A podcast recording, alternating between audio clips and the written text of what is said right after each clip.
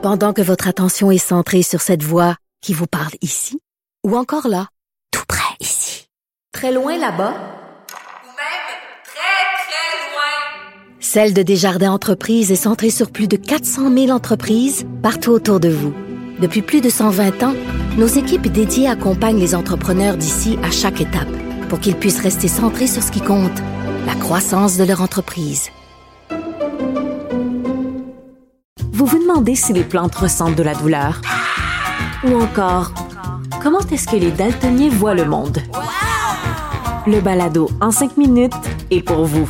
Explorez la science, l'actualité et l'histoire en un temps record. La Feu, en collaboration avec le gouvernement du Québec, est fière de propulser la série Balado en cinq minutes. Ne laissez pas les questions sans réponse plus longtemps.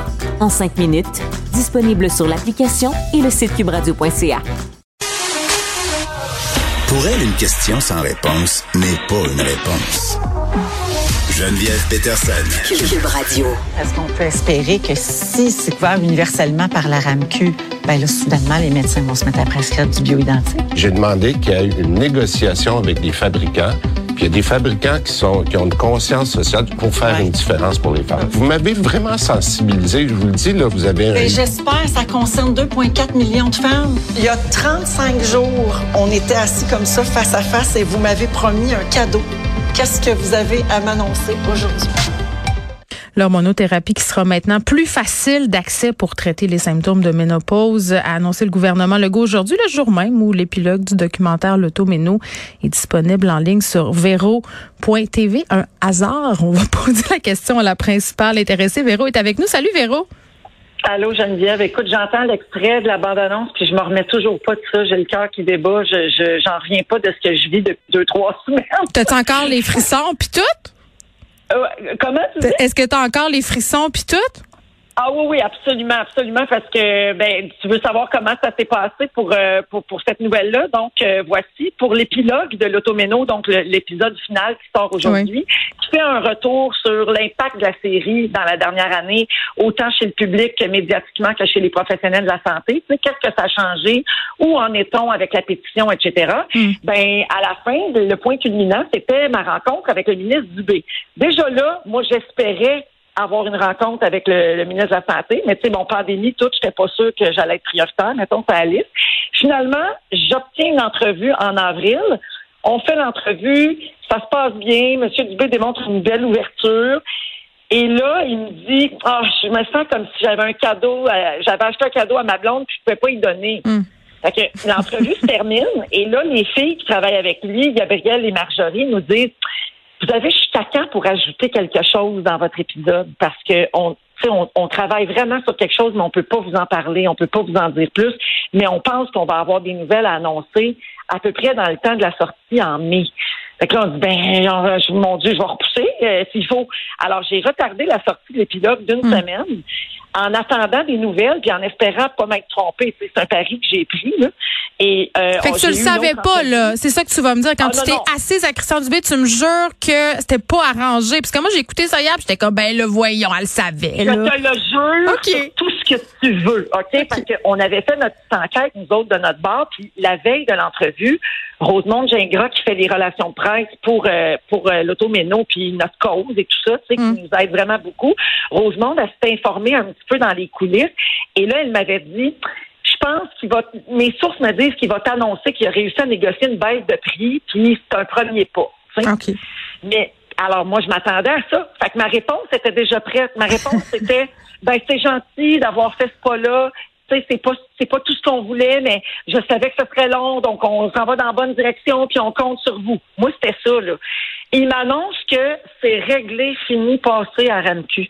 Je te dis, j'ai pas vu venir ça du tout, du tout, mm. du tout.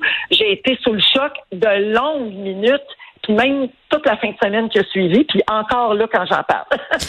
ben, euh, puis je veux qu'on revienne un peu, euh, bon, qu'on remonte un peu le temps. Il y a un an là, quand l'automéno s'est sorti, euh, quand je l'ai écouté, Véro, tu le sais, là, je t'ai écrit tout de suite je t'ai dit, oh my God, j'ai tout ça. Là, je parle des symptômes là, que tu décrivais, qu'Hélène Bourgeois-Leclerc décrivait, que les spécialistes euh, décrivaient. J'ai compris, par contre, en regardant tous les commentaires les jours qui ont suivi, là, puis en regardant l'épilogue hier soir, que j'étais vraiment pas la seule. Puis Tu sais, quand j'ai entendu quelqu'un dire que c'était comme un MeToo des hormones dans les pilotes, c'est vraiment ça.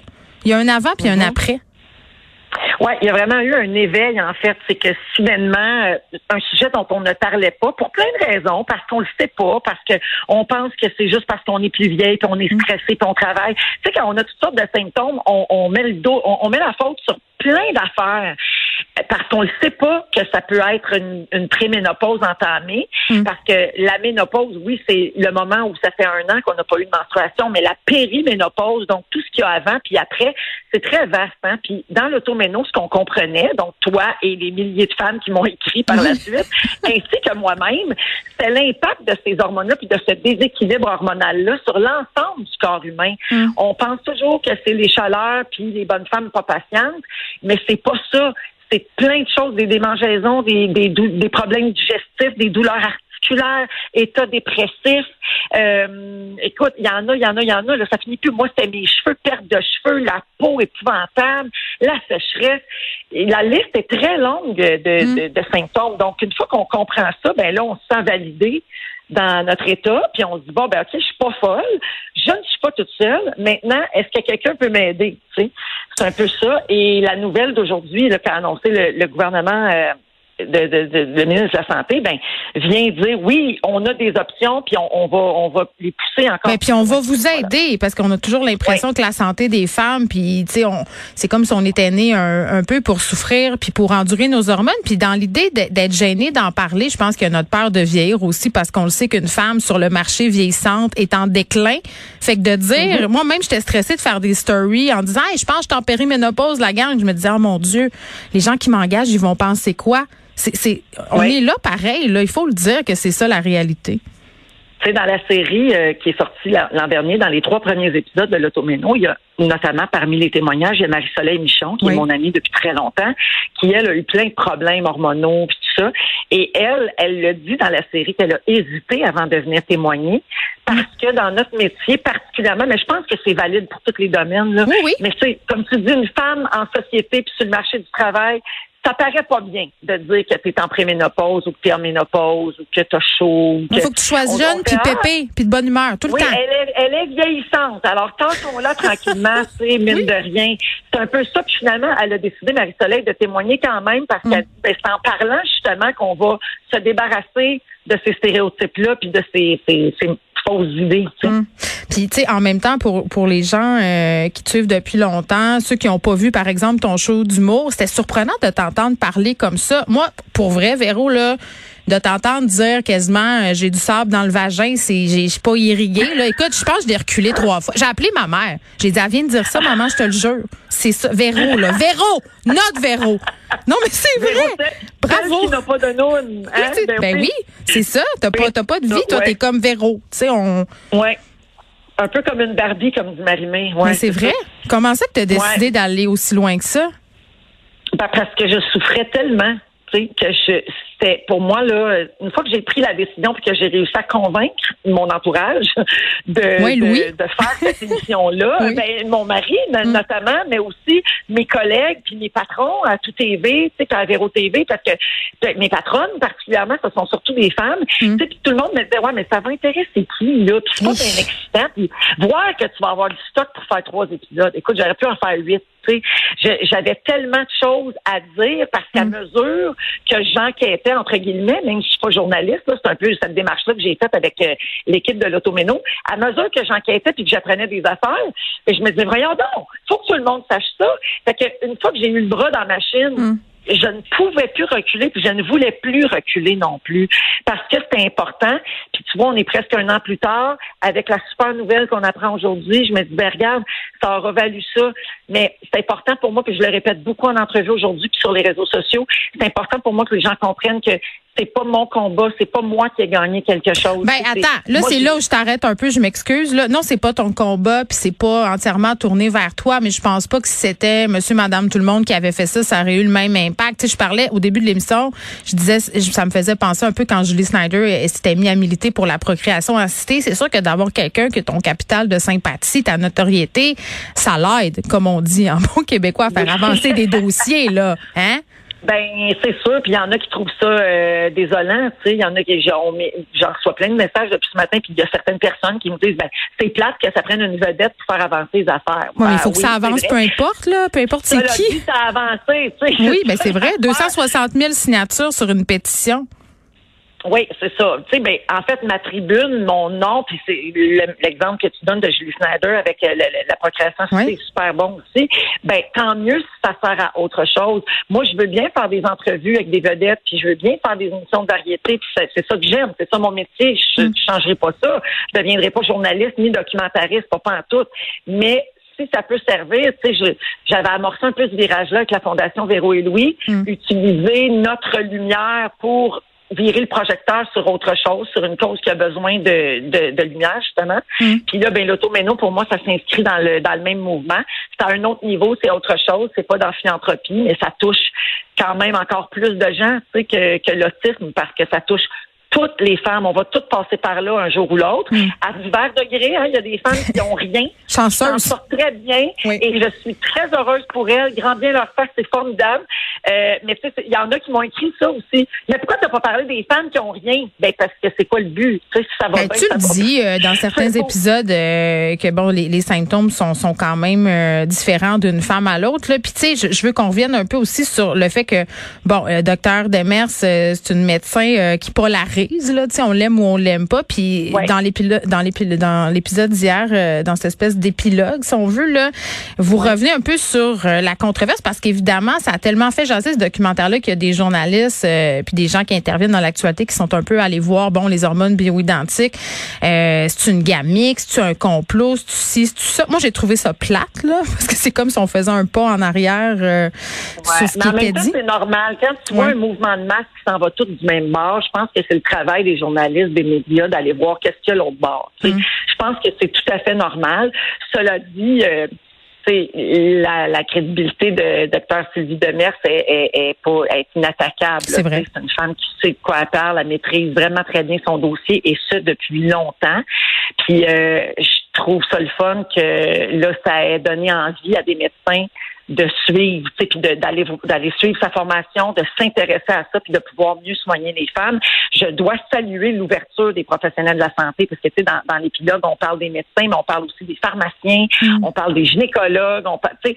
euh, il y a, il y a- il y a des, euh, des psychiatres qui sont allés suivre la formation de docteur Demers, tu sais, des gens qui comprennent, ah, OK, oui, les hormones, ça peut avoir un impact sur tout ça, donc ça touche aussi ma spécialité, tu sais. Puis évidemment, des médecins de famille, là, tu sais, des généralistes euh, qui peuvent prescrire euh, les hormones bioidentiques aussi. Fait que ces, ces gens-là qui se sont ouverts l'esprit puis qui se sont intéressés, plutôt que de se refermer puis de se camper dans leur position, ben je trouve ça euh, vraiment admirable puis je les salue. Il y en a qui restent fermés, hein. il y en a qui continuent de dire que c'est du marketing, que ça n'a pas rapport, que les hormones ça n'a pas d'impact. En sur, tout cas, sur moi, je le- prends de la reste de la progestérone depuis janvier, puis ça a changé ma vie. Donc, je pense Ben, que c'est ça.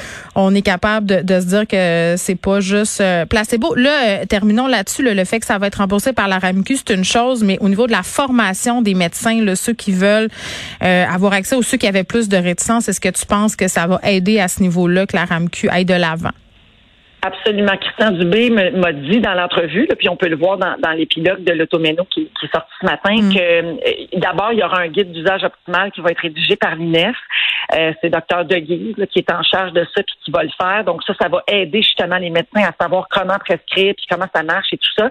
Puis aussi, moi, j'avais demandé euh, au nom de Dr Demers la formation d'un comité euh, expressément pour ça, avec, oui, les, les experts qui les conseillent déjà, mais aussi des, des experts, des spécialistes sont sur le terrain, qui voient les bienfaits de l'hormonothérapie depuis plusieurs années dans leur cabinet, pour que, tu sais, si tout le monde se parle ensemble, on va arriver justement à peut-être euh, convaincre les médecins qui sont encore euh, réfractaires, les spécialistes qui, qui sont moins à l'aise avec ça, puis faire la démonstration que c'est sécuritaire et que ça peut aider. Parce que plus, là, tu sais, oui, c'est accessible par la RAMQ, mais c'est un excellent point, Geneviève. Il y a encore, tu sais, si Il y a un toi, petit ton bout à médecin, faire encore. veut pas, Ouais. ben, si ton médecin veut pas t'en donner puis il croit pas à ça, ben, t'es pas plus avancé. Il faut que tu changes de médecin puis Dieu sait que c'est pas simple en ce moment. Tu sais, déjà, si t'es un médecin, t'es chanceux.